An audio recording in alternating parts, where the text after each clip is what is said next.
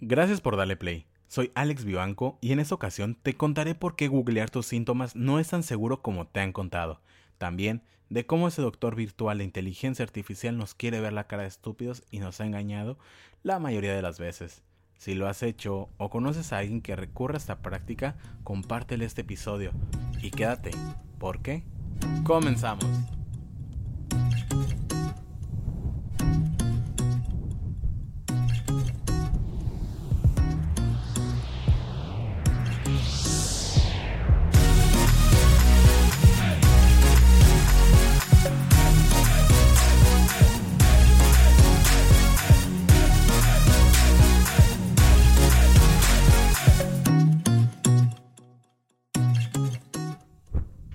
Bienvenida y bienvenido a Volando Alto. Sabemos que extrañamos esa sensación de viernes, porque no iríamos a la escuela hasta el lunes o a la oficina, el party se acercaba, las reuniones, todo eso.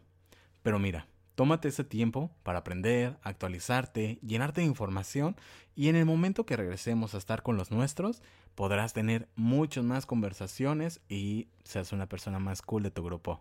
Es por eso que muchas veces todos, hasta yo me incluyo, hemos recurrido a un autodiagnóstico a través de Internet. Existen diferentes factores que nos llevan a hacerlo. Uno puede ser el miedo.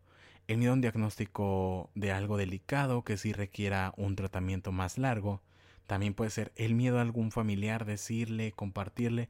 A lo mejor es una infección de transmisión sexual y no le quieres decir a tu pareja porque no fue con él o con ella. A lo mejor no le quieres decir a tus padres también por lo mismo. También los económicos, que no hay los recursos para acudir con un especialista y tratas de buscar opciones. Eso no es que esté bien ni mal, simplemente voy a dejar la información para que veas qué tan creíble es lo que nos están diciendo en Internet. Porque no tiene mucho sentido llenar un cuestionario con síntomas individuales, resumirlos para tratar de determinar un diagnóstico. Ese tipo de sitios utilizan una base de datos grandes y hacen un diagnóstico estadísticamente probable según tu información ingresada pero al final tampoco te puedes dejar de guiar porque tú estás haciendo como un examen ahí. Llena los datos y vemos qué calificación es según la enfermedad que tengas. Claro que el diagnóstico automático en línea no es un sustituto para buscar ayuda médica profesional, pero para algunos puede ser un factor para ver a un médico con mayor urgencia, ya que el diagnóstico que te muestra el sitio es una razón más para comenzar a checarte, por lo que es muy importante evaluar su efectividad científicos de la Universidad de Eddie Cohen utilizaron 36 diagnósticos automáticos los más populares en línea de Australia y encontraron que a través de sus consultas solamente 10 de ellos dieron con un diagnóstico y una valoración, 17 de ellos solamente un diagnóstico y 9 de ellos solamente una valoración. ¿Cómo lo hicieron? Para todo esto, recopilaron 1170 informes médicos y verificaron los síntomas de cada uno de los diagnósticos en línea seleccionados. Inmediatamente se determinó el correcto diagnóstico para el sistema de solamente 421 conclusiones.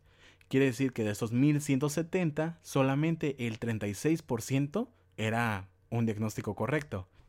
Eso es importante para que vayamos viendo qué tanto creer lo que vemos en Internet. Pero también según los creadores de estos sitios, que utilizan inteligencia artificial para sus diagnósticos, tienen en cuenta datos demográficos y esos fueron los más veraces y diagnosticaron correctamente de forma inmediata el 46% de las conclusiones. ¿Recuerdas que de esos 1170 solamente acertó el 36%? Bueno, de ese 36% solamente el 46% era un poco más veraz. Entonces poco a poco se van reduciendo las efectividades de esos estudios. Luego, los científicos verificaron cuál eficientes eran los síntomas para determinar la clasificación, si era algo grave, algo que podía esperar, algo que iba a pasar por sí mismo, y se utilizaron 19 sistemas para ello. La prioridad del paciente se identificó correctamente en 338 de 688 hallazgos.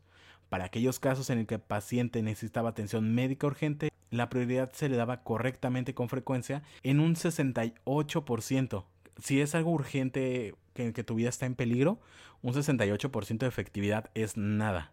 Y en promedio, todas las conclusiones que no eran tan graves eran 49%. Entonces, pues poco a poco se van desmintiendo y van cayendo qué tan seguro es lo que te está diciendo el señor Internet. Los resultados obtenidos por los autores del trabajo se correlacionan con los obtenidos por sus colegas estadounidenses en un trabajo similar por allá que lejano Bello 2015, donde descubrieron que los sistemas utilizados por los estadounidenses del diagnóstico solamente el 34% eran correctos en sus casos y colocaban una clasificación correcta en el 57%.